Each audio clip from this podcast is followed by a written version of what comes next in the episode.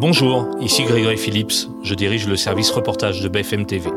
Depuis le 7 octobre et les attaques terroristes lancées par le Hamas contre Israël, nos équipes sont sur le terrain pour vous raconter ce qui se passe au Proche-Orient, les tirs de roquettes sur Israël, la riposte israélienne sur la bande de Gaza. Le grand reporter Igor Saïri et la journaliste reporter d'image Domiti Berthaud ont couvert les 15 premiers jours de ce conflit et ils s'apprêtent à repartir sur place pour une deuxième mission dans ce nouvel épisode. Ils vont nous raconter comment ils travaillent, comment ils ont décrit cette guerre entamée il y a presque 4 semaines. Nous sommes le mardi 31 octobre, il est 15h en France, 16h en Israël et à Gaza. C'est le 57e épisode du service reportage.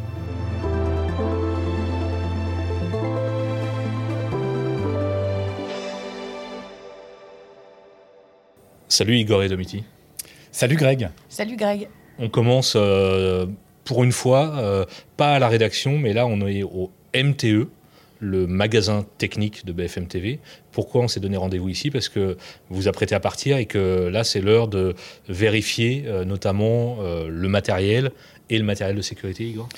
Matériel indispensable pour ce genre de, mission, car on, va sur une zone de conflit, et qui dit zone de conflit dit matériel spécifique. Le matériel spécifique, c'est gilet pare-balles, c'est casques, et c'est notamment une pochette de secours en cas d'urgence. Montre-moi, c'est donc c'est dans ce placard là? En fait, on a chacun un casier, donc Domiti en a un, j'en ai un ici, et à l'intérieur, tu vois, tu peux découvrir ce casque. Que tu mets évidemment. Que je mets à chaque fois euh, que le danger est plus ou moins proche. Autrement dit, quand nous essayons de nous rapprocher le plus possible de la bande de Gaza, sigle et presse évidemment, ça c'est très important aussi. Il y a un masque à gaz, voilà, parce qu'il peut y avoir euh, des attaques euh, hmm. au gaz, ça peut être au phosphore, enfin pour plein de, raisons euh, sur ce genre de conflit-là. Et puis la pièce maîtresse, si je peux l'appeler ainsi. Le gilet pare-balles. Le gilet pare-balles. Un gilet pare-balles, c'est donc extrêmement lourd. Ça pèse combien à peu près? Je dirais en environ de 10 kilos. Sigle presse aussi, devant et derrière, là aussi c'est très indispensable, avec des, plaques en, céramique euh, à l'intérieur. Et c'est un gilet que l'on enfile euh, le plus souvent possible, pour d'abord notre sécurité, pour aussi dire que nous sommes des journalistes et que nous ne sommes pas potentiellement une cible euh, des adversaires ou même parfois des attaquants. Hmm. Donc ça c'est le matériel de, sécurité et toi Domiti, en plus de tout ça, tu prépares la caméra. Enfin... Voilà, donc le matériel de sécurité déjà on l'essaye aussi en avance parce que tout se règle pour bien que ça soit euh, prêt euh, pour le terrain. Donc ça prend du temps, ça prend une petite heure pour essayer euh, le casque et le gilet pare-balles pour que ça soit bien réglé à notre taille parce qu'on a des gabarits très différents. Alors je précise pour ceux qui ne voient Igor est assez grand et tu es plus petite. Plutôt petite, ouais. Et donc du coup après, donc moi je suis journaliste reporter d'image, donc j'ai la caméra euh, qu'il faut que je, m'en occupe. Le sac Avi West, donc c'est ce qui nous permet de retranscrire euh, les images en direct. Et aussi, on a une balise GPS pour savoir où on est euh, à peu près toutes les heures, toutes les 30 minutes. Donc la rédaction a accès à nos données GPS quand on est sur le terrain. on a aussi évidemment un trépied, enfin du matériel assez classique, et aussi un téléphone satellite en cas d'extrême urgence comme par exemple dans la bande de Gaza, si on, aurait la possibilité d'y aller, peut-être une coupure d'électricité, une coupure de réseau Internet, et eh ben on aurait toujours ce téléphone satellite qui nous permettrait d'être joignable par toi, par la rédaction en chef et par des collègues sur place. On va, on va reparler de tout ça et notamment de l'accès à Gaza, mais pas ici parce qu'au MTE on gêne un peu et en plus la salle résonne, donc on va juste euh, aller du côté de la rédaction.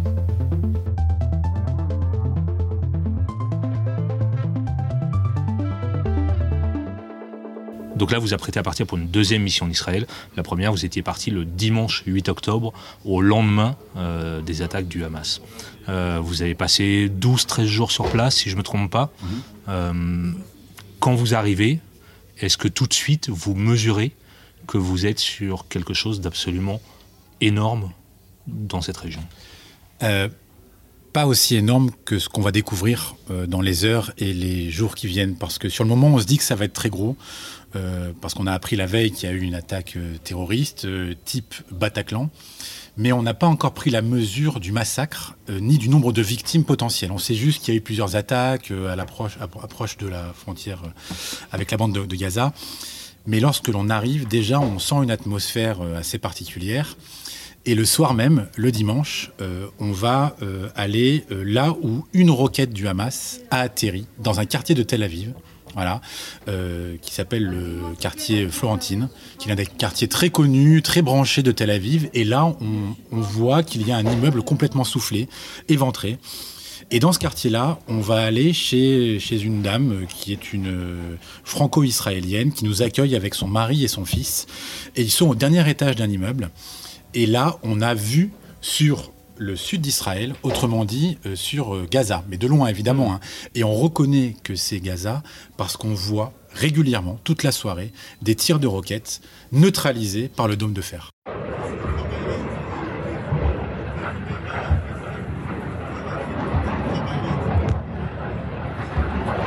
C'est le premier contact avec la situation. C'est à Tel Aviv avec cette roquette. Vous connaissiez tous les deux le pays Moi, pas du tout. Euh, et euh, c'était aussi ma première expérience de terrain euh, sensible en tant que journaliste. Et directement, on est quand même dedans. Et c'est vrai que c'est très impressionnant, cette atmosphère, même Tel Aviv complètement vide.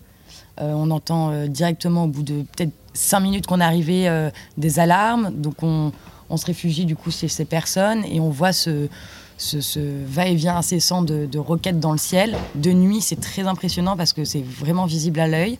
C'est des lumières dans tous les sens. Et là, on se dit, euh, bon, ben, on y est et on va découvrir ça. Ça, c'est donc le dimanche 8 octobre. Le lendemain, évidemment, vous racontez tout ça en duplex sur l'antenne de BFM TV, et puis vous partez euh, sur le terrain en reportage. C'est quoi la priorité dans, dans les deux premiers jours? C'est d'aller recueillir des témoignages La priorité, c'est d'aller là où ça s'est passé. En réalité, nous, notre métier à ce moment-là, 48 heures après une attaque de cette ampleur-là, c'est d'essayer de, se rapprocher le plus possible de là où se sont passés les massacres. Donc on essaye d'aller sur le site du festival. On essaye de se rapprocher des kibbutz qui ont été les plus touchés, notamment Berry ou Kfaradza. Euh, on essaye de se rapprocher le plus possible de là où ça a tapé fort, de là où il y a des choses à raconter, euh, au plus près de ce que les gens ont vécu ce 7 octobre. Et là, est-ce que vous arrivez à échanger avec la population, euh, les gens qui ont pu voir ce qui s'est passé euh, mais déjà, on arrive à Ofakim, qui est une, petite ville à quelques kilomètres de Gaza, et on, atterrit dans une rue et en fait on comprend pas trop ce qui se passe au début. Il y a, y a pas mal de gens euh, sur le trottoir et en fait on se rend compte qu'on est à côté d'une maison où il y a eu des personnes qui ont été prises en otage par des terroristes et on peut assez vite voir euh, du sang au sol, euh, du sang au sol, des, balles un petit peu partout sur les maisons, euh, sur les voitures. Et là, on commence à échanger avec le voisinage, en fait. On échange avec le voisinage, on se rend compte que les terroristes ont cherché à tuer tous les gens qu'il y avait autour à ce moment-là, donc il faut revenir au samedi matin, hein, extrêmement tôt. Malgré tout, il y a des gens dans la rue.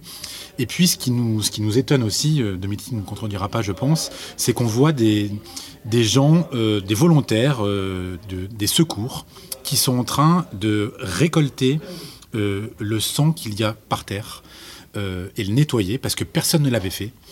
Euh, et en fait, on demande pourquoi ils essayent de récolter ce sang-là et ils nous expliquent que religieusement, bah, pour enterrer quelqu'un qui a été tué, eh bien, il faut récupérer le plus possible d'éléments de son corps.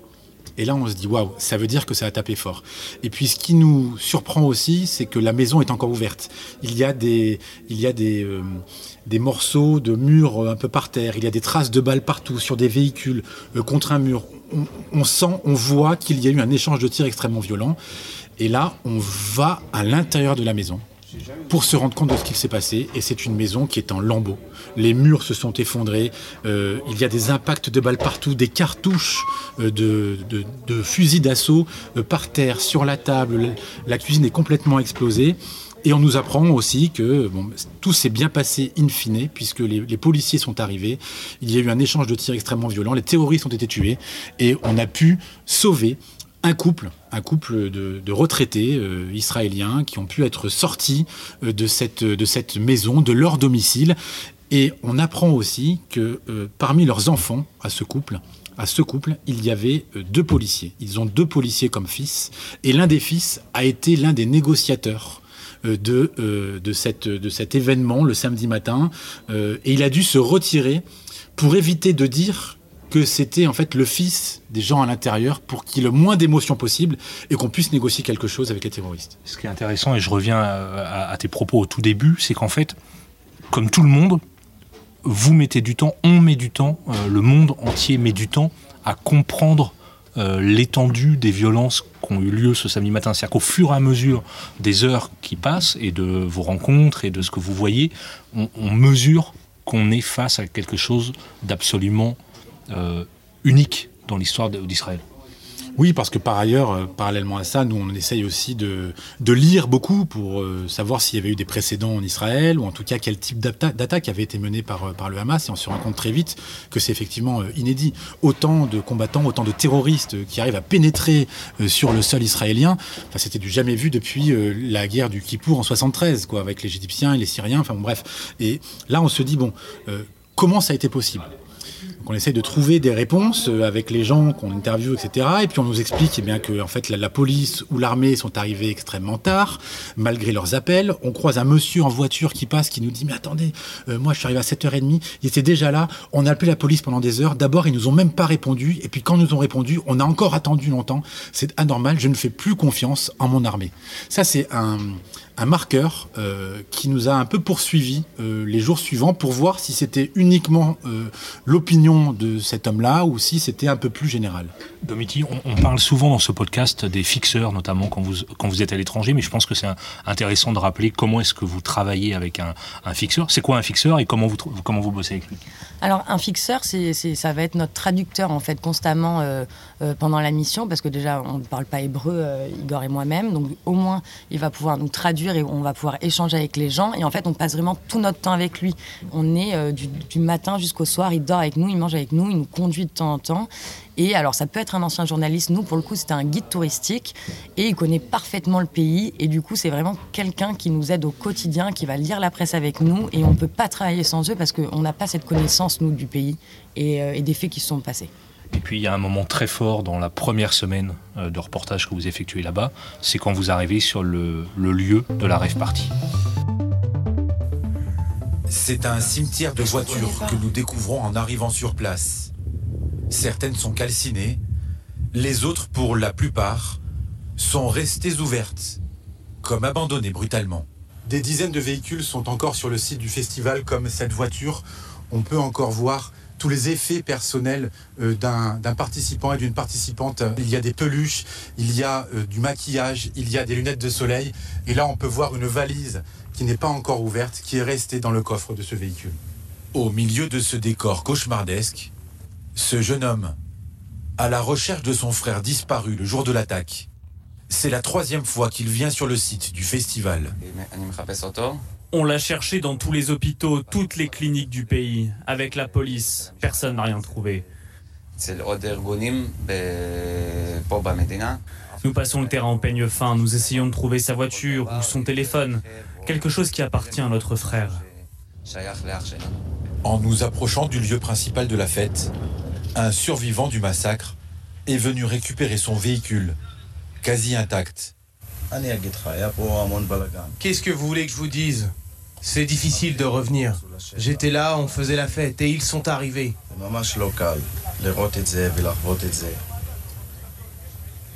De nombreux militaires de Tsahal se sont installés sur le site pour le protéger d'une nouvelle incursion de terroristes. Une mission à peine croyable pour ces trois soldats. Ce que nous avons vu sur la route, c'est les mêmes choses terribles qu'on avait vues auparavant avec l'État islamique en Syrie. Nous avons 35 ans. C'est la première fois que nous voyons des choses pareilles dans notre histoire. Des volontaires sont également mobilisés pour récupérer les affaires des victimes afin de les rendre à leur famille. Qu'est-ce que vous ressentez quand vous arrivez dans, ce champ? Quel est ton premier sentiment, Dominique? Nous, c'est sur la route. Déjà, il n'y avait pas encore tous les corps qui étaient enlevés. On a pu voir un petit peu sur la route quelques euh, cadavres.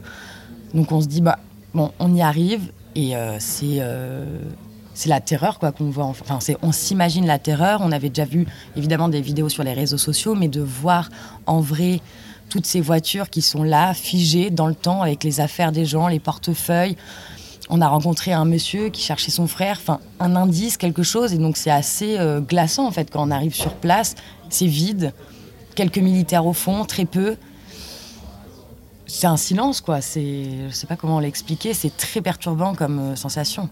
En fait, ce qui est de fou, c'est qu'au au départ, c'était pas notre destination euh, à ce moment-là, euh, le, lieu du festival. C'était euh, la visite, l'une des premières visites presse du kibbutz Berry, qui est juste à côté.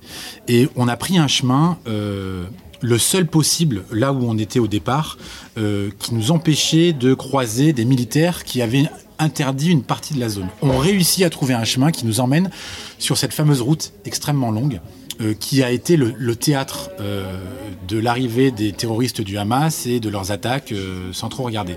Et donc quand on avance sur cette route, on tourne notre regard vers la droite et là on voit un tas de voitures abandonnées. Et là on dit tiens c'est quand même bizarre. Et très vite en se souvenant des vidéos du festival euh, sur les réseaux sociaux on se dit mais on est sur le site du festival. Deuxième surprise on peut y accéder donc là, on commence à marcher un petit peu quelques mètres, et là, donc, comme le disait Domiti, c'est qu'on découvre des voitures complètement vides, comme si le temps s'était arrêté. Et ce jeune homme qui venait pour la troisième fois sur le festival pour tenter de trouver des indices afin de retrouver son frère, là, on, est complètement euh, bouleversé pour lui. Puis là, on se dit, bon, maintenant qu'on y est, autant aller jusqu'à la scène, puisque là, ce n'était que le parking. On s'approche, on s'approche, on voit des soldats qui nous arrêtent.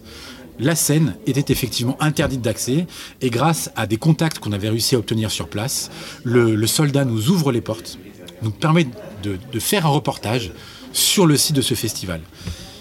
Et là, c'est assez troublant parce que, comme le dit Domiti, on voit des portefeuilles, on voit des lunettes de soleil, on voit du maquillage, on voit des impacts de balles un peu partout. On voit une bouteille de vin cassée qui est toujours posée sur le bar. Euh, on voit des militaires qui protègent la zone malgré tout, au cas où il y ait de nouvelles intrusions de terroristes du Hamas. Parce Euh, qu'il y avait encore euh, quelques jours avant, il y avait encore des, des, des, des- Des intrusions. des intrusions, euh, des combattants du Hamas sur place, cachés. Donc, euh, donc euh, la- la- les militaires sont évidemment présents. Il y a aussi ce camping qui est ravagé avec et à la fois ouais, intact avec des tentes. euh, des bouteilles d'eau par terre, des vêtements, euh, vraiment comme si le temps s'était arrêté et, et, et on, et on touchait du doigt ce qui a pu se passer. On a tous fait des festivals de musique, on sait tous un peu comment ça se passe, surtout au petit matin. On se dit que les gens avaient forcément un petit peu bu, euh, parfois davantage. Et, on, a d'ailleurs eu le témoignage d'un jeune soldat euh, volontaire euh, qui en est rescapé et qui nous a raconté que les filles, notamment, moi ça avait marqué ça, les filles étaient parfois bourrées, étaient parfois un peu droguées, et personne ne comprenait rien à ce qu'il se passait. Et il y avait tellement de monde sur place que les gens cherchaient à s'enfuir, sauf qu'il y avait un embouteillage de véhicules, et puis en fait, l'espace était ouvert euh, aux terroristes. Il n'y avait pas d'endroit pour se réfugier, ou en tout cas très très peu. Et donc quand on est sur place, on se rend compte du carnage qui a eu lieu. L'autre fait marquant, je pense que tu es d'accord avec moi, Domiti, c'est il y a un homme qui arrive, il y avait sa voiture qui était en plein milieu du festival, et il vient la récupérer. Le pare-brise était éclaté. Et là, on lui dit, mais qu'est-ce que vous faites, monsieur? Et là, il nous explique bah, qu'il vient récupérer sa voiture, que c'est la première fois qu'il revient sur le festival, et qu'il est totalement traumatisé. On, sent qu'il a le regard complètement vide, euh, qu'il a perdu des proches, euh, de près ou de loin, ce jour-là. Et le voir repartir avec sa voiture, on s'est dit, c'est surréaliste. Tu as dit quelque chose tout à l'heure. En fait, vous, vous arrivez sur le lieu du festival euh, parce que pas très loin d'ici, il y a le kibbutz de Be'eri et tu parlais d'un- d'une visite presse. Est-ce que tu- vous pouvez nous raconter Parce que je, je suis pas sûr que les gens imaginent aussi que euh, ça existe et que euh, donc l'armée israélienne emmène des journalistes sur certains lieux du drame. Dans quelles circonstances, dans quelles conditions? C'est quelques jours du coup après, le, le drame. Euh, en fait, euh, l'armée organise euh, du coup des tours presse pour aussi qu'on puisse nous apporter des images euh, à ce drame qui s'est passé, que ça soit pas que l'armée qui diffuse des images aussi, qu'il faut qu'il y ait- qu'on relate nous la presse. Et donc du coup, ils organisent, on a un point où on doit tous les rejoindre, mais c'est énormément de journalistes, c'est assez surréaliste. On est peut-être une 70, 70 journalistes sur place, l'armée nous escorte et on arrive dans ce kibbutz euh, où du coup il y a eu des terroristes qui sont venus et qui ont vraiment euh, ravagé euh, le kibbutz qui a été meurtri. C'est là où il y a eu énormément d'otages à Be'eri. C'était, euh, euh, on sentait la mort quand on est arrivé. Et ce qui était encore plus étonnant, c'est le nombre de journalistes drivés par le porte-parole de, de. Il, y a, il faut se dire aussi qu'il y a une guerre de communication extrêmement puissante des deux camps, et notamment qui vit énormément sur les réseaux sociaux, avec de l'information et aussi de la désinformation, de manière quasiment égale. Et donc nous, la difficulté qu'on a, c'est qu'il faut savoir ce qu'on raconte et il faut aussi qu'on soit conscient qu'il y a cette guerre de la communication. Et, pour prouver qu'il y a eu un massacre, parce qu'il fallait le prouver tout le temps, eh ben, il a fallu essayer de se rendre sur les lieux des massacres. Tsahal l'a très bien compris. Quand on est, ça ne suffisait pas qu'ils communiquent uniquement eux. Donc c'est pour ça qu'ils nous y emmènent. Et il y avait les journalistes de la planète entière. Euh, il y avait CNN, il y avait CBS, il y avait des, des journalistes évidemment du Moyen-Orient, de l'Europe, euh, de l'Amérique du Sud. Enfin vraiment, euh, tous les continents étaient présents sur cette première visite. C'était la première visite de l'un des kibbutz massacrés. Et euh, ce qui est aussi assez, euh, assez gênant quand on a l'habitude, nous, de travailler, euh, voilà, pas forcément tout seul, mais avec beaucoup moins de journalistes, c'est qu'on n'avait pas le choix des endroits où on pouvait aller dans le kibbutz. Ils nous ont emmenés là où il y a eu le plus gros massacre, là où il y a eu une prise d'otage. Il y avait trois maisons collées qui étaient littéralement explosées.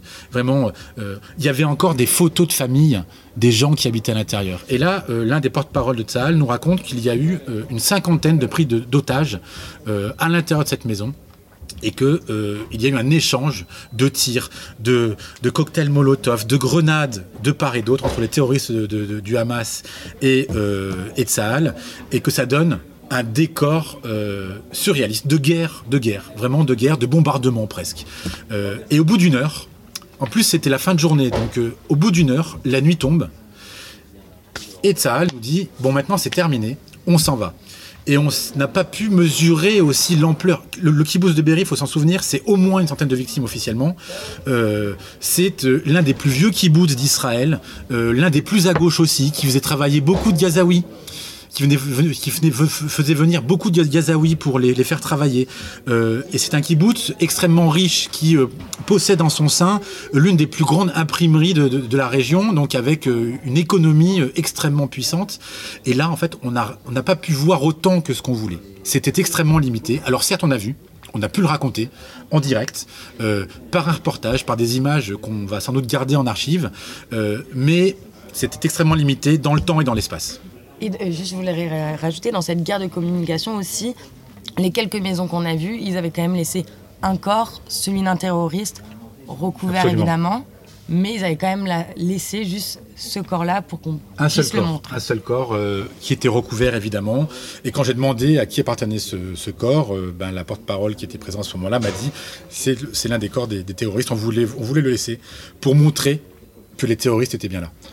Au fur et à mesure de cette euh, première mission, évidemment, la riposte israélienne sur Gaza devient de plus en plus forte, avec euh, euh, des bilans communiqués notamment par le ministère palestinien de la Santé du Hamas à Gaza, qui parle de plusieurs milliers de morts. Co- comment est-ce que vous, dans le cadre de votre mission, vous allez aussi recueillir la parole des Palestiniens? C'est à Ramallah que ça se passe? Oui, euh, notre mission, tu compléteras de Mitty, notre, notre mission se termine par, euh, une journée à Ramallah. Euh, alors Ramallah, pour situer hein, dans l'espace, c'est une quinzaine de kilomètres de Jérusalem, euh, à l'est. Euh, assez facile d'accès en théorie, sauf que là, le contexte est évidemment différent. Euh, donc Greg, toi-même, tu nous aides à y aller le plus facilement possible, parce que des checkpoints ont fermé. La route est quand même très particulière. On y arrive, on finit par y arriver, on perd un petit peu de temps, on fait quelques détours, mais on, on arrive à Ramallah. Je précise juste quelque chose. On n'est pas du tout à Gaza, on est de l'autre côté, pas dans À l'opposé. à l'opposé, pas dans un territoire contrôlé par le Hamas, mais par l'autorité palestinienne. Absolument, donc, donc accessible. Contrairement, comme tu le dis, euh, à la bande de Gaza, où à l'heure actuelle, on ne peut pas y aller depuis le territoire israélien. On va y revenir. Voilà. Euh, donc là, on accède à, à Ramallah parce que euh, la veille, il y avait eu cette fameuse attaque, ou en tout cas euh, un hôpital qui avait été soi-disant soufflé en partie, soit par euh, une roquette du Hamas ratée, soit par un missile de Tsahal. Ça, ça a été euh, une vraie question pendant des jours et des jours. Et ce jour-là, le Hezbollah et le Hamas appellent à un jour de colère contre l'ennemi dans tous les territoires palestiniens, et notamment à Ramallah, et donc de se réunir.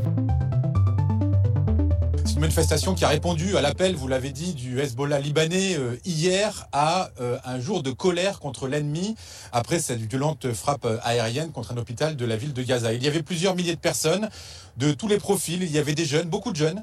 Il y avait des moins jeunes. Il y avait beaucoup de femmes euh, aussi. C'est ce que j'ai, c'est ce que j'ai pu noter.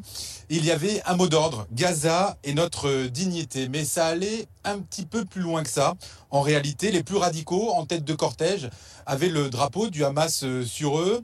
Et eux considéraient que Israël était l'occupant était l'ennemi et qu'il fallait le, neutraliser.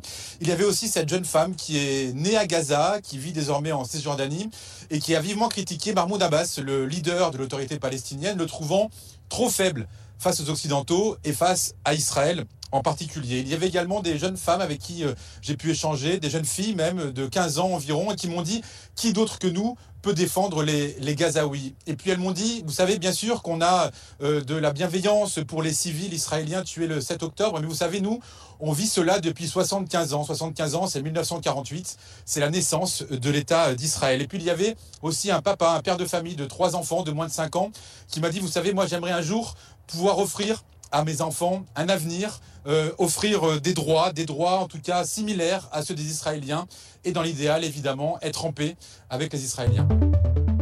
Et tu disais quelque chose d'important, donc là vous êtes à Ramallah en Cisjordanie, on n'est pas à Gaza parce que depuis euh, le 7 octobre, l'accès à la bande de Gaza n'est absolument pas possible pour les journalistes. Ça c'est un vrai problème pour plusieurs raisons. Euh, d'abord parce qu'il y a un vrai problème de sécurité. Voilà, euh, dans quelle mesure on risque nos vies euh, d'aller à Gaza? Et la grosse problématique suivante, c'est celle de pouvoir informer aussi de l'autre côté. Là, aujourd'hui, nous, on revient une deuxième fois. comment va-t-on informer côté palestinien? Voilà. Donc il y a les territoires palestiniens avec la Cisjordanie, mais Gaza, c'est quand même là où ça se passe, et on ne peut pas y accéder. Pourquoi? Alors, parce que euh, nous l'interdit. Voilà. Euh, officiellement, officiellement euh, pour des raisons de sécurité. Euh, et puis, si on veut y aller, il y a aussi un passage par l'Égypte. Voilà. mais ça veut dire potentiellement que les Israéliens ne sauront pas qu'on est sur le territoire de Gaza si on a la chance d'y aller. Donc là, c'est à nos risques et périls. Voilà pourquoi on ne peut pas aller aujourd'hui à Gaza. Mais c'est aussi parce que euh, ça voudrait dire que si des journalistes occidentaux accèdent à la bande de Gaza, euh, on aurait la preuve quelque part, en plus des informations euh, plus ou moins vérifiées sur place, eh bien que ce qui se passe est aussi difficile. Ça, c'est compliqué pour des journalistes de se dire on ne peut pas aller à Gaza, voir aussi ce qui se passe de l'autre côté, Ah bah oui, parce que c'est la guerre est dans les deux camps il faut qu'on monte les deux camps. Là, on, peut montrer que Israël, que du côté israélien. Et nous, c'est un souci. On a envie d'aller de l'autre côté, aller parler avec ces Palestiniens, avec ces Gazaouis, qui aussi vivent un drame. C'est que des journalistes gazaouis qui peuvent le montrer. Donc euh, tous les médias utilisent du coup, utilisent, achètent des images euh, via des agences ou via euh, des journalistes à Gaza, mais aucun journaliste euh, occidentale ne peut aller, ne peut aller. et, du coup, nous, on a, on a besoin de, de, voir les choses de nos yeux et de le relater aussi à la télévision. Et ça, on ne peut pas le faire. Donc ça, c'est un vrai souci parce que du coup, on est complètement bloqué et parqué que d'un côté et pas de l'autre. Et c'est comme ça aussi qu'on alimente la désinformation quelque part, parce que euh, pour avoir euh, la vérité de ce qui se passe euh, dans la bande de Gaza, nécessairement, il faut des journalistes occidentaux, il faut des journalistes qui puissent raconter, comme le disait Domici, de leurs propres yeux ce qui se raconte. donc c'est très compliqué d'avoir, typiquement, le bilan humain à Gaza aujourd'hui, il ne provient que des informations du Hamas, ou en tout cas un petit peu aussi par les organisations humanitaires. Mais comment être sûr que c'est vrai? Et pareil, de l'autre côté, euh, euh, après tout, les, gens qui soutiennent la Palestine, en tout cas les Palestiniens, se demandent si les informations côté israélien ne sont pas manipulées aussi. Vous voyez, c'est une guerre de l'information, c'est une guerre qui est complètement schizophrène, qui remet en question la notion de vérité. Et c'est pour cela que moi, personnellement, je trouve que c'est l'un des conflits les plus durs à couvrir. Vous vous apprêtez à partir euh, demain matin pour une deuxième mission d'à peu près euh, deux semaines, hein, c'est à peu près, à peu près ça. Euh, tu disais que c'était la première fois que tu couvrais un terrain euh, de guerre, qui plus est d'une telle intensité. Quelle image, si tu devais choisir une image de ce que tu as vu pendant les 15 premiers jours de la guerre, qu'est-ce qui t'a marqué le plus? Euh, bah, C'était le festival, parce que c'était du coup un lieu figé. Mais après, c'est aussi euh, les vivants. On a fait beaucoup de témoignages qui ont été très forts. Où on a notamment interviewé un monsieur où il avait six membres de sa famille qui étaient euh, portés disparus, un ou deux probablement en otage par le Hamas. Donc ça, c'est hyper fort. En fait, c'est les vivants qui sont très touchants. Et c'est une vie, nous, qu'on ne connaît pas, en tout cas qu'on n'a pas. Euh, et, moi, c'est ça qui m'a vachement marqué. C'est vraiment, euh, c'est quelque chose de très à part. Évidemment, la guerre, c'est pas quelque chose de normal. Et euh, c'est extrêmement touchant et poignant toutes les rencontres qu'on peut faire, car en Israël, c'est un petit pays. Chaque personne qu'on a rencontrée, soit ils connaissaient des gens, soit au festival, soit dans un kibbutz, ou alors ils ont leurs enfants de 18 ans tout au plus qui sont à l'armée. Donc, tout le monde est concerné en fait par, par cette guerre. Igor, une image de la première mission? Une image, c'est difficile d'en avoir qu'une seule. Hein. Euh, mais c'est à la fois ce quotidien difficile euh, où il faut se mettre à l'abri euh, très régulièrement pour éviter les tirs de roquettes. C'est la vue de ces soldats de Tsahal extrêmement jeunes, 18, 19, 20 ans, autant de jeunes hommes que de jeunes femmes. c'est également ces vidéos que j'ai pu, que j'ai pu récolter, des massacres qui ont prouvé que, ça, que ça a bien été commis. Voilà. Et qu'on a non seulement tué des gens, mais on a cherché à les humilier, à, humilier les corps. Voilà. C'est des, images que j'aurais préféré ne pas voir. Ça, évidemment, euh, ça, restera. Euh, c'est euh, la volonté de défendre, de la part des Israéliens, ce territoire, qui est tout pour eux. Voilà. Ce jeune soldat qui a participé au, festival et qui, en, et qui en est survivant, eh bien aujourd'hui, ce jeune homme, il a qu'une seule envie, c'est de rejoindre l'armée et défendre son pays. Voilà, ça c'est quelque chose qui m'a extrêmement marqué. Et puis comme le disait c'est des gens aussi qui, veulent, qui vivaient dans leur kibbutz et qui veulent y retourner. Euh, contre vents et marées. Voilà, parce que leur vie, elle était dans ce kibbutz et elle le sera, euh, on ne sait pas quand, mais elle le sera euh, dans les années à venir. Et puis après, c'est de voir aussi ces familles d'otages à la télévision israélienne. c'est dur de voir des, un père notamment qui avait dit que l'un de ses enfants finalement avait été mort, il était porté disparu, et il a dit à la télévision, je préfère que mon enfant soit mort plutôt qu'il soit en otage. Ça, j'avoue que c'est quelque chose qui restera dans ma tête un long moment. Merci à tous les deux. Euh, je vais vous laisser finir de préparer le matériel. Euh, bon courage pour cette euh, nouvelle mission. Malheureusement, vous repartez alors que la situation ne cesse de s'empirer avec de plus en plus de, victimes des, des, deux côtés. Donc je vous souhaite eh ben, bon courage, faites attention à vous, portez vos casques, portez vos gilets dès que vous approchez des, zones de combat euh, et, peut-être qu'on fera un épisode dans un jours pour que vous nous racontiez comment ça s'est passé. À bientôt. À bientôt. Avec plaisir, Greg. À bientôt.